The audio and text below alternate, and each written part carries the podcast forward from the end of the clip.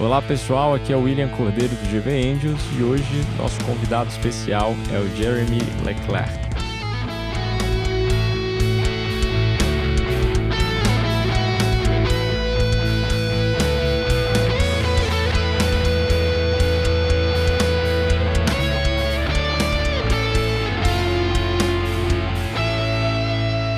Oi Jeremy, tudo bem?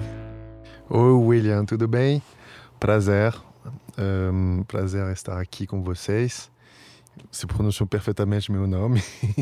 é, tô, tô me esforçando bastante, né? Como vocês podem ver, nossa audiência deve estar surpresa nesse momento que o áudio é, está agradável, né? A gente deu um upgrade aqui nas nossas instalações. Fizemos aqui agora Playing by the Book, né? A gente veio no Audio Arena, a gente está na frente do estádio, um dia bonito. E o nosso podcast, né? A gente está escalando. O Givendios, o meu primeiro cheque is going global, nosso primeiro convidado aqui internacional. É meio mais, acho que já está mais brasileiro do que francês, não sei. Sim, exatamente. Mas hoje a gente tem uma história diferente, né? A gente vai contar a história do Jeremy. É super legal ter você aqui. A gente está muito feliz de te receber para trazer um negócio diferente. Até então a gente tem discutido o primeiro cheque das startups, né, o processo de captação de fundraising, mas agora a gente pode contar a história de alguém que empreendeu, captou o seu primeiro cheque, o seu segundo cheque, por aí vai, e vendeu a empresa. E vendeu num time muito bom, né? Diga-se de passagem, conseguiu acertar um momento interessante, antecipando aí o, até o que aconteceu da maior pandemia dos últimos anos.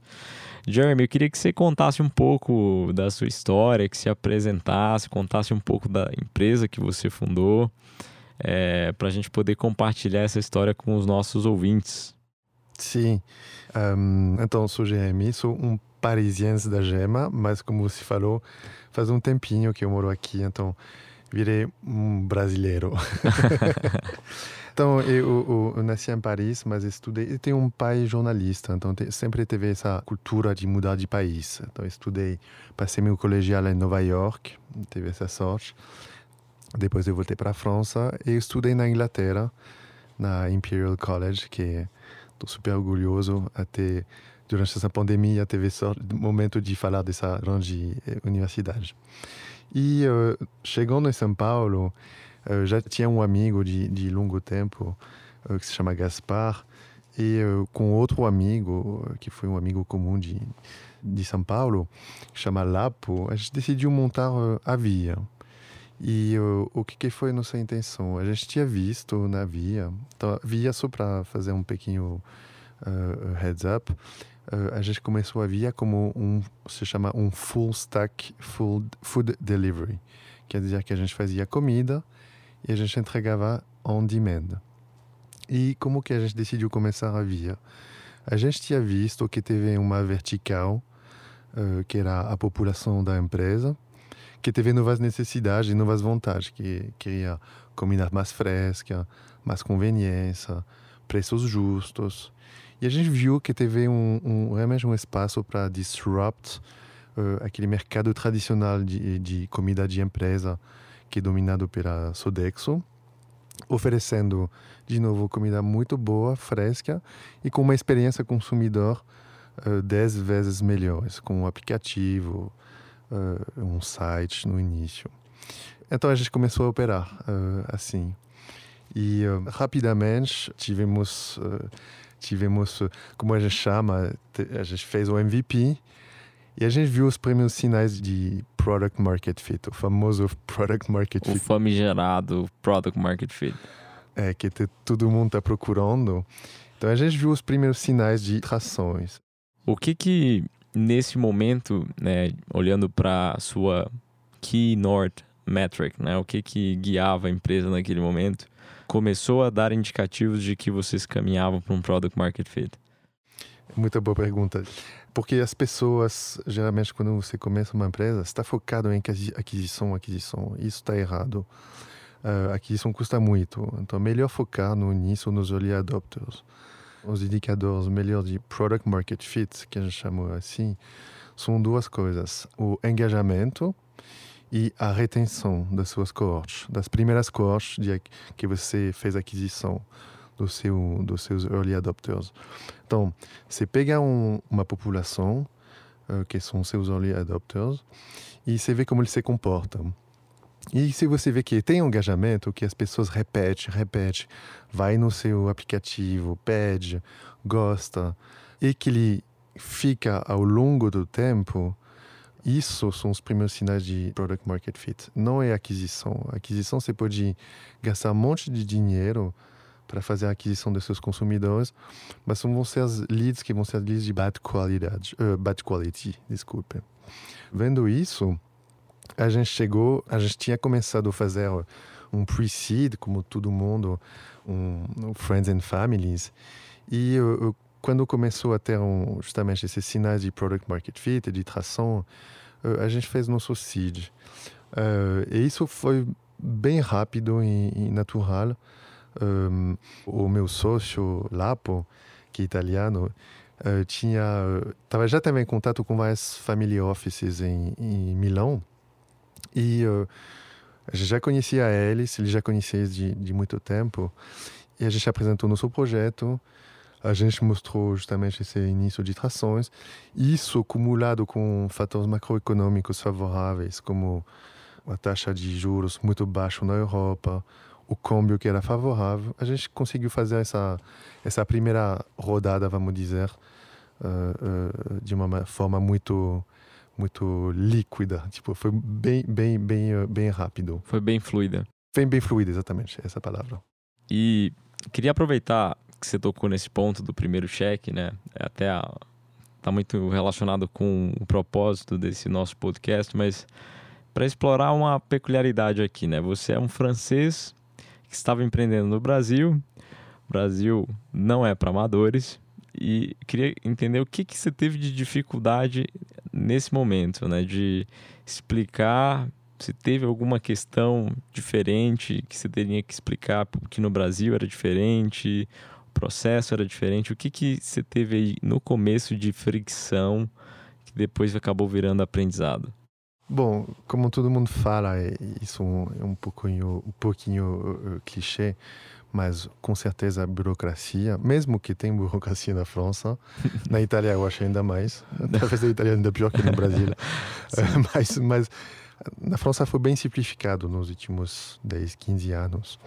Bom, isso é um primeiro ponto, mas eu acho que sendo francês, chegando a sete anos atrás no Brasil, a primeira coisa foi a cultura que foi um pouquinho diferente. Tipo, o francês tem que tem essa tendência a ser um pouquinho direto, falta de empatia e podia às vezes ser interpretado de uma forma errada que a nossa maneira de ser, eu nunca fui assim, mas a maneira de ser de muitos franceses uh, vem da educação uh, do colegial e tudo isso, mas isso foi a primeira primeira coisa que me marcou. Primeiro choque cultural. Sim, mas isso uh, realmente desapareceu rapidinho.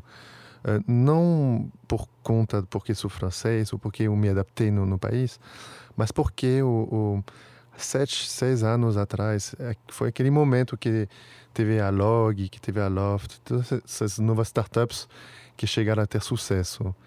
E, e eu acho que essas startups, além de trazer capital, talentos, inovação, trouxeram também metodologias de trabalho tipo, e de cultura, cultura de empresa. Cultura, metodologia de trabalho que seja, tipo, não sei, uh, ágil, Scrum que tem no, no, na Google. Organizacional também. Passar de uma organização top-down a uma coisa mais horizontal, com squad, uh, com tribes e também o SaaS de produtividade como Slack, Notion. Tudo isso ajudou, acho que agora tem uma globalização, vamos dizer, da cultura da empresa, ou da cultura startup. Então, acho que hoje, e isso de novo foi, eh, foi, foi, foi as primeiras startups que teve sucesso, que agora são unicórnios, no Brasil, ajudará muito a passar essa, essa cultura de empresa. Então, esse gap entre a França, Estados Unidos, Brasil, agora não existe mais. Quando eu converso com amigos que tem empresas na França é a mesma cultura de, de startup. Estados Unidos a mesma coisa. Todos seguem um framework muito semelhante, exatamente, né? Exatamente, exatamente. Legal. E a gente não explorou tanto, mas conta pra gente o problema que vocês viram dentro quando idealizaram a Via e como que vocês começaram a fazer o rollout disso, né? Por onde começaram? Por que, que escolheram esse nicho? O que, que foram os principais desafios do, do começo da operação, passando aí pelos grandes aprendizados? Uhum. Uh, bom, comida, somos franceses, dois, dois dos sócios são franceses e um italiano, então comida fazia sentido. Não tinha como dar errado. não, não de, de, sempre tivemos, então, cada um vem de um background totalmente diferente. Um, eu tenho um background mais no início de finança, depois operacional.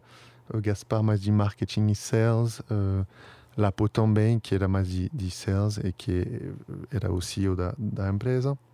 Mas tínhamos essa paixão por comida. E, de novo, a nossa ideia era simples. Eu acho que ideias têm que ser simples.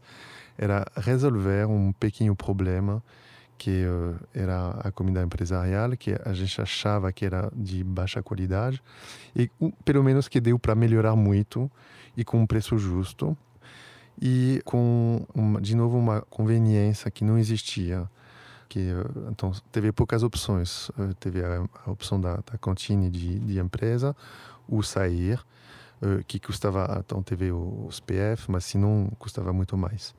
Então a gente teve partiu desse, desse ponto, a gente decidiu também, a gente foi inspirado para uma outra empresa que foi que está na França, que chama Fristi, que montou um modelo similar. Então, rapidinho, a gente teve essa troca de ideias com eles e nos ajudou justamente a ultrapassar os problemas. Bom, com certeza que os problemas na França não são os mesmos que, que no Brasil. E no Brasil tem um maior problema, no mundo inteiro, mas um dos problemas que a gente teve foi o problema de logística. E isso que foi uma dor de cabeça. Eu falo isso porque eu cuidei disso, desse, desse, problema de logística. E tivemos um custos, no, nosso, nossos unit economics, nossa margem de contribuição foi bem impactadas pelo, pelos custos de logística e também pelo CAC, famoso CAC, aquisição de consumidor. E vendo também, teve outros problemas que a gente teve, que, que era a experiência do consumidor final, porque a gente uh, entregava comida para uma pessoa que trabalha numa empresa e essa pessoa sempre tem uma hora para comer. Sim.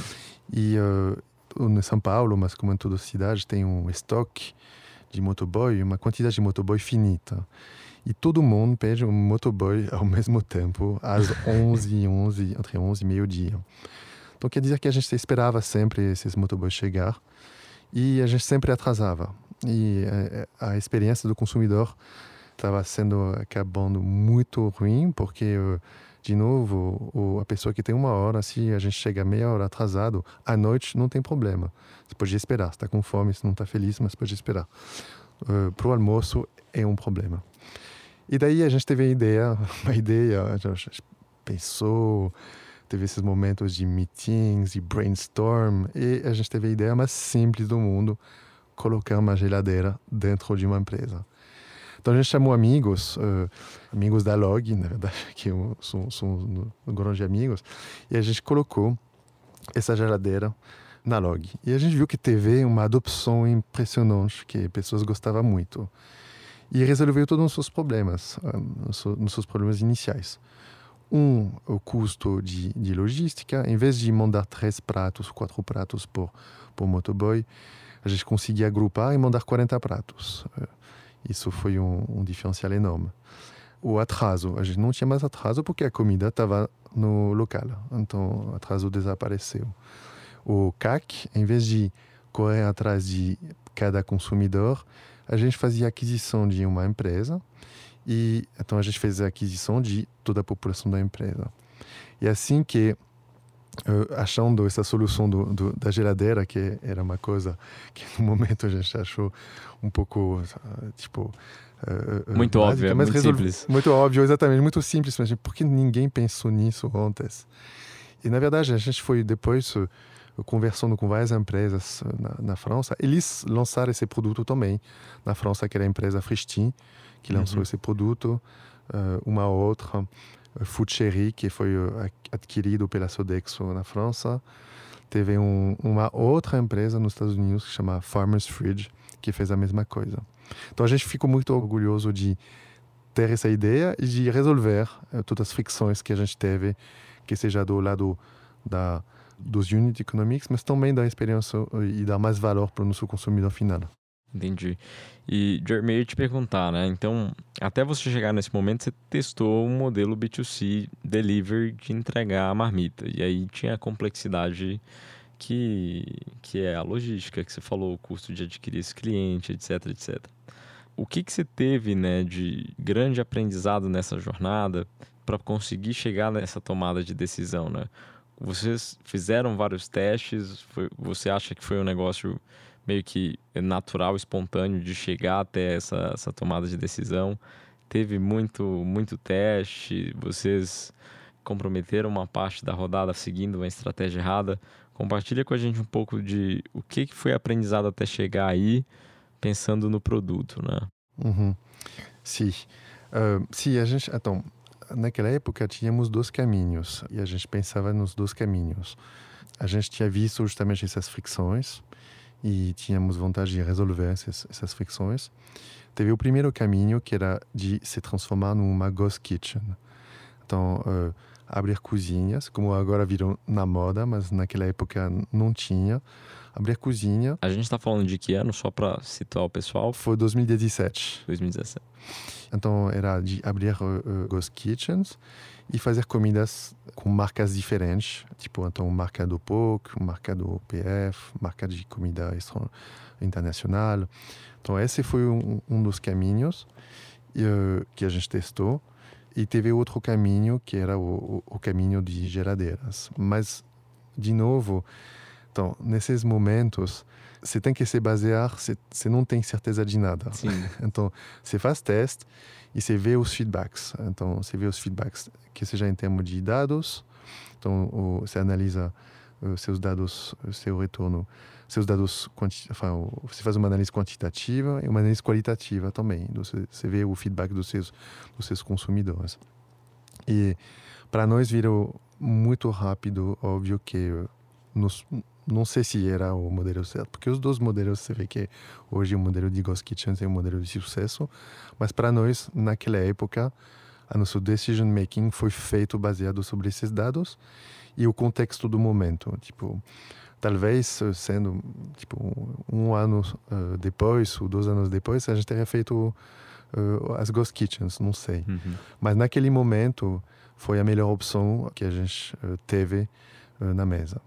Então a gente decidiu ir. E, de novo, analisando os dados dos nossos consumidores, vendo que teve uma adopção do produto, vendo que teve uma atração, que teve cohorte, depois de cohorte, uh, retenção. Isso que era mais importante, a retenção para nós, porque numa empresa tem uma população finita. Então, você não pode adquirir mais que a população da empresa. Então, o que era chave para nós era a retenção e a frequência de consumo. E vendo que teve números bons nesse sentido, a gente decidiu partir para a geladeira. Legal. Você pode abrir números de volume de marmitas, o que que a Via chegou a entregar de marmitas nesse modelo no, no ápice do que está registrado? Sim, posso. Não, a gente, então, a gente começou com certeza com, me lembro as primeiras entregas que a gente fazia, mesmo a gente vendia, primeiro primeiro prato que a gente vendeu, a gente vendia, vendia 10 pratos por dia. A gente estava feliz. uh, e depois o objetivo foi 100. Ah, a gente atingiu essa meta, a gente ficou feliz. Depois o objetivo foi mil. Ah, a gente atingiu isso, a gente ficou feliz. E depois a gente aumentou pouco a pouco. Eu acho que uh, a gente atingiu 5 mil pratos uh, a ser produzido em 84 empresas. Eu acho que foi uh, mais ou menos isso. E a gente teve um, uma aquisição muito rápida de empresa, porque uh, a gente oferecia um produto, um produto que é a geladeira, um produto novo e de novo com comida muito boa. Então, uh, tivemos uma, uma atração e uma liquidez na aquisição das empresas e uma atração no desenvolvimento da empresa. E nesse processo você foi de quanto a quanto em número de pessoas no time, né? O quanto que você rampou e como que você fez, foi um pouco da conversa que a gente estava tendo, para garantir que o time conseguisse acompanhar esse crescimento, que a cultura não se perdesse, que todos estivessem alinhados para construir esse negócio. Sim. Então, isso é uma boa pergunta, porque uh, quando você começa, está, uau, cheguei no product market fit, o famoso, vou poder, vou poder fazer a minha rodada. Então você pensa que você chegou, mas você não chegou em nenhum lugar. O seu começo. E então, a gente estava no início, tínhamos um escritório realmente de 6 metros quadrados, com cinco pessoas dentro e cinco pessoas na cozinha, então tinha uns máximo 10 pessoas. E a gente tinha que. Então, por causa dessa atração, a gente tinha um problema de capacidade uh, na nossa cozinha. Então, tínhamos que mudar de cozinha para aumentar uh, nossa capacidade e para poder crescer novamente. Mas, no momento que você passa de product market fit a um scale-up, que a gente chama scale-up, que você cresce, tem esse, como gente chama na Silicon Valley, de hockey stick crescimento, que é um crescimento exponencial. Daí uh, começa a ter problemas, porque você tem que contratar muitas pessoas. Então a gente passou para, no máximo, acho, 60 pessoas, 70 pessoas, com os motoboys, com a equipe de produção. A, a maior parte do, nossos, dos colaboradores era na produção. Mas nesse momento, então, é um momento muito chave no desenvolvimento da sua empresa. Porque, de novo, então, você tem que entregar, tem que guardar qualidade, tem que ter volume e os preços têm que ficar também baixos. Então tem esse equilíbrio que você quer guardar e geralmente quando você aumenta o volume, você baixa a qualidade. Então você quer guardar esse equilíbrio. Então você tem que contratar pessoas. E no momento de contratar pessoas, o que vê, eu acho, quase todas as empresas, que você vê que os times, mas mesmo os fundadores, mas todo mundo, time, os times, mas mesmo dentro dos times, pessoas começam a trabalhar em silos. Tipo, então isso cria o quê? Cria problema porque tem falta de comunicação às vezes, tem objetivos contraditórios, tem fricções, tem conflitos, tem uh, chega a um bad decision making. E como a gente decidiu resolver isso? Isso foi realmente um dos fundamentos da Via. A gente parou, foram os três fundadores, a gente pensou na cultura, justamente. E como criar uma cultura que possa resolver todos esses problemas. E uh, pesquisando, então sempre tem o modelo top-down, o modelo de management, que a gente não gosta, tem o modelo bottom-up, que a gente não gosta, e a gente achou, um, foi inspirado nesse modelo da Toyota, que foi feito nos anos 60, uh, que eles acharam para trazer uma alternativa no terrorismo, no Fordismo, que chama Toyota Production System. E isso é baseado sobre três pontos. Primeiro, a empresa vai crescer quando você permite os seus colaboradores crescer. E isso dito, então, se baseia sobre dois pontos. Primeiro, o Lean, que ele chama Lean, que todo mundo conhece, eu acho. É o Lean Management. Então, é um melhorias continuais e resolver problemas. Então, quebrar problemas. O que a gente fez com Lean? A gente quebrava, teve grandes problemas que a gente quebrava sem pequenos problemas. Então, por exemplo, na operação, teve um fluxo de produção, a gente cortou esse fluxo de produção em etapas e depois em subetapas. E cada subetapa teve problemas que a gente resolvia assim.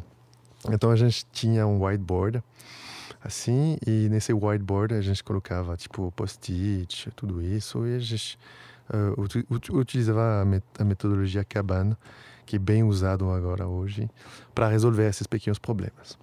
Outro ponto que a gente fazia, tipo, é que Kaizen, que, que quer dizer, eu acho, sem me enganar, eh, melhorar, enfin... Eh, Continuamente. Continu exatamente. E Kaizen é uma, realmente uma cultura de resolver problemas. Então, você faz Kaizen Teams. Kaizen Teams, o que, que é? São times cross-functional. E quando você tem um problema específico, você junta essas pessoas para resolver esse problema específico. tem três pontos. Você tem que deixar eles resolver by themselves. So, você tem que dar confiança e isso que dá engajamento na parte deles, da parte dos colaboradores, porque traz novas ideias.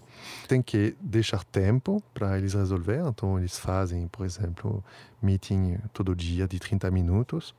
E também dá um mindset de análise de dados. E tudo isso, porque tem um time cross-funcional, ajuda muito para ter mais empatia para outro departamento ou outro time, porque você entende os problemas deles. Você dá mais uh, confiança nos times, porque agora você se conhece, então problemas futuros vai ser mais fácil de resolver. Um, e de novo, melhorar a comunicação. Uh, quando as pessoas se conhecem, que tem essa história de resolver problemas juntos, uh, uh, melhora a comunicação e melhora o resolvimento dos problemas. Então a gente celebrava sempre os, os small wins, pequenas, pequenas vitórias, o que seja no Lean, o que seja no, no Kaizen. Cada vez que teve pequenas vitórias, porque teve pequenos problemas, a gente celebrava isso. Isso engaja também o colaborador do equipe a cadência de sempre estar tá tendo, superando os desafios. Uhum. E, Jeremy, eu queria te perguntar, né? Então, vocês tiveram vários desafios e conseguiram vencer. Você trouxe bastante metodologia para o negócio, conseguiu racionalizar boa parte do processo. Esse que foi o, um grande diferencial para o negócio, de fato, escalar e alcançar Product Market Fit. Mas de onde que você trouxe referências para isso? O time, vocês tinham algum ritual de trabalho específico que você acredita que foi um grande diferencial? Um time de advisors, investidores anjos, leitura? De onde que você trouxe referências para poder construir o negócio?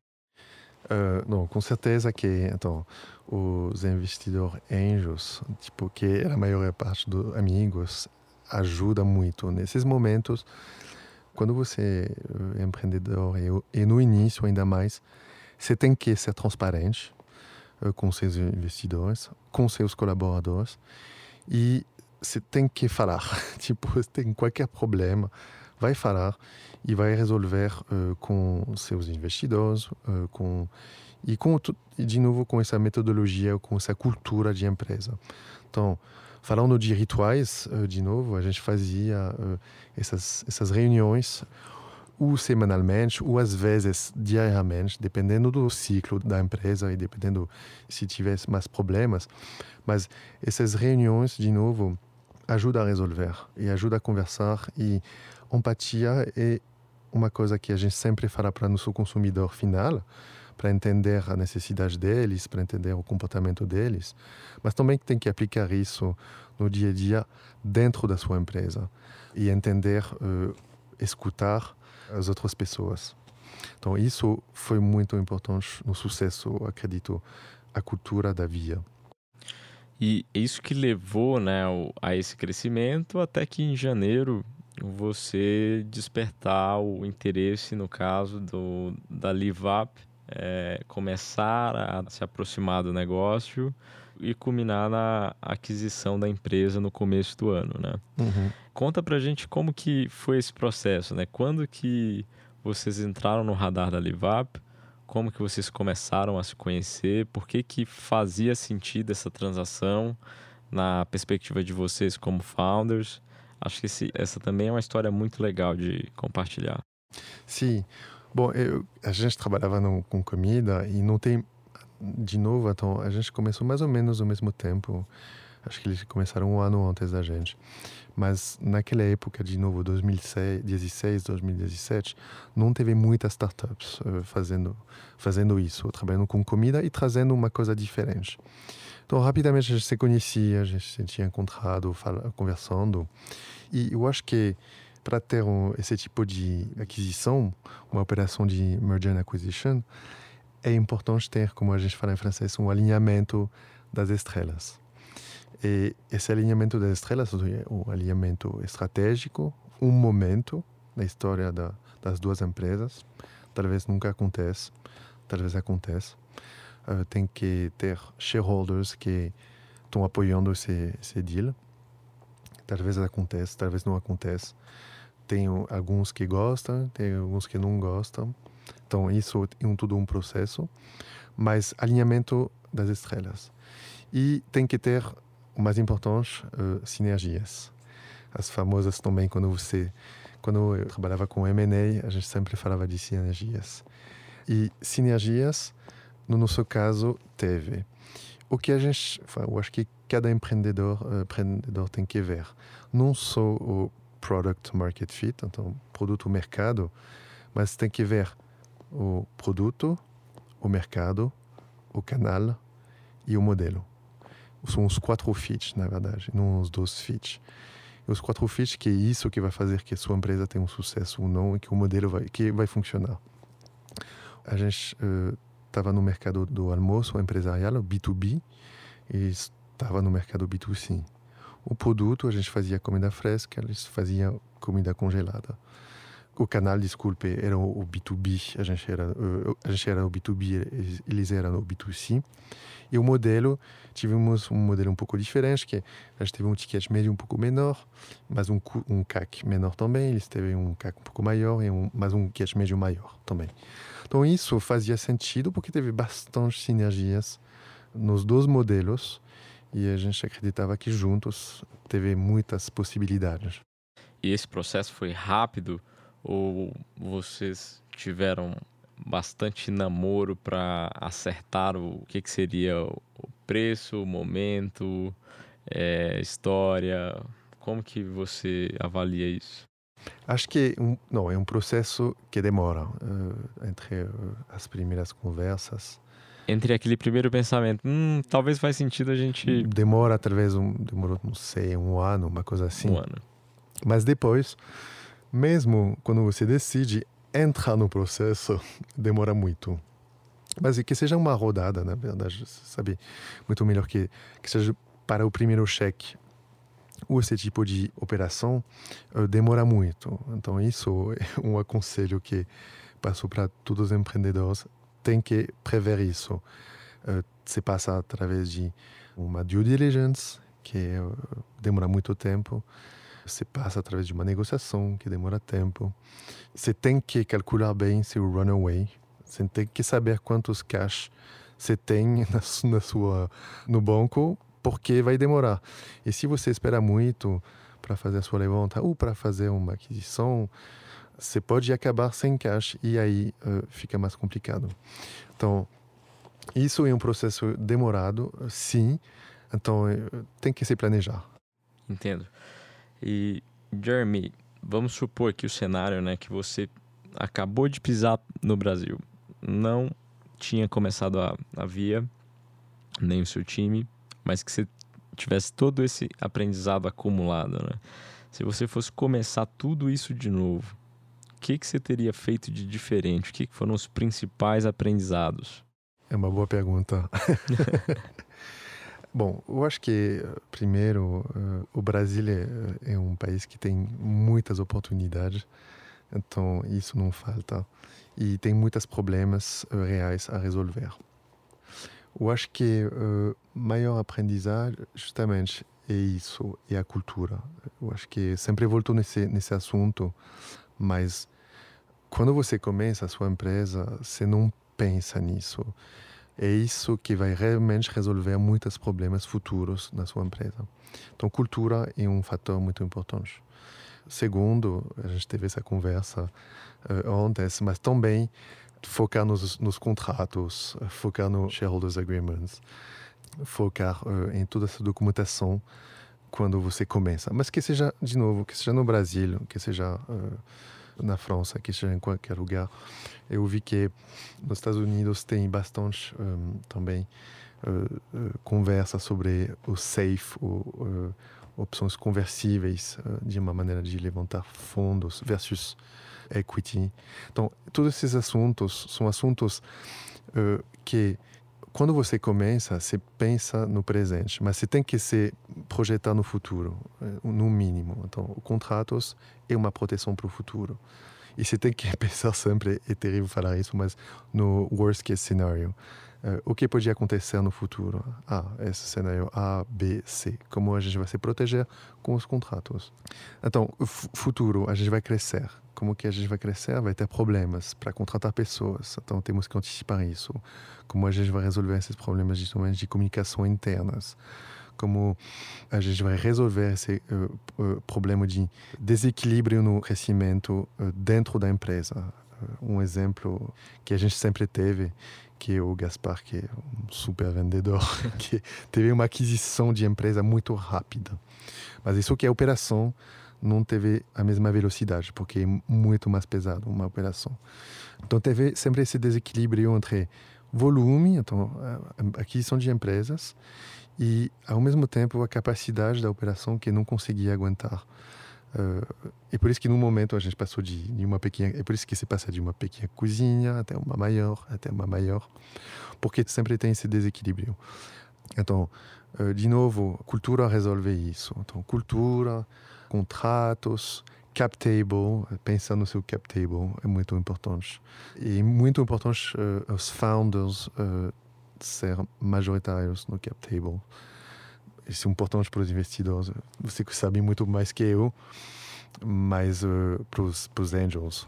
É importante, né? O incentivo, senão as pessoas saem e vão fazer outra coisa, né? Não, se não tiver uma cenoura muito grande ou alguma coisa para te motivar além da realização pessoal de fazer acontecer, mas também financeiramente, né? As pessoas vão fazer, vão, vão deixar de lado e vão fazer outra coisa. Jeremy, eu queria levar a nossa conversa para um ping-pong agora e queria te perguntar, né? O que que você está lendo nesse momento? O que que você leu que pode ter te ajudado nessa trajetória também? Bom, eu, eu leio. Eu, então, isso é uma coisa, outro aconselho. Quando você é empreendedor, tem que ler sempre. Ler, ler, ler. Eu acho que eu passo dois duas horas por dia lendo. Mas é bom ler não só coisas de literatura empresarial, mas também literatura mais tradicional. Eh, porque abre a cabeça, relaxa. E como teve uma definição do Steve Jobs da, da criatividade, ele falou: ah, a criatividade é ligar dos pontos. E você liga dos pontos quando você conecta, por exemplo, um texto de filosofia, um, um texto de literatura normal, ou de sociologia, qualquer, com seu negócio. Aí chega uma ideia. Você precisa ter contexto, né? Então, ter essa leitura diversificada, isso que você está. Exatamente. Então, por exemplo, bom, o último livro, que tem nada a ver, mas o último livro que, que eu reli foi um livro porque me interessa muito na, na política também, um livro que se chama 1984 de George Orwell, que é um escritor inglês que fala de regime totalitário, de democracia, então que é muito interessante. Mas se não em termos de, de leituras clássicas e que eu recomendo para todo mundo uh, ler em termos para negócios, tem o, o, o livro do Dale, Dale Carnegie, que é How to Win Friends and Influence People. Isso é um clássico. Uh, é um clássico. É, me ajudou bastante, tipo, uh, me ajudou para entender que você não precisa sempre estar certo. Não precisa ser 100% francês. Pode... Porque o francês já tem essa base de, ah, não, tô, tô, é. tenho razão. Não, não, você não tem sempre razão.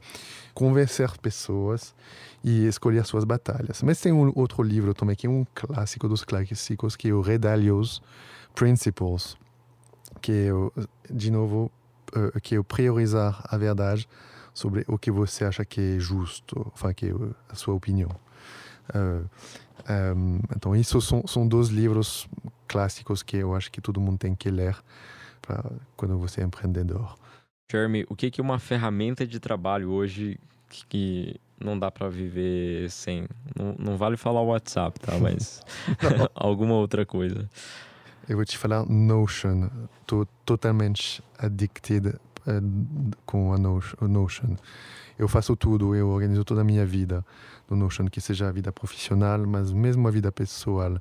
Organizo minhas viagens. Então, é muito bem feito o Notion. Então, eu tenho, tenho na frente de mim agora Notion.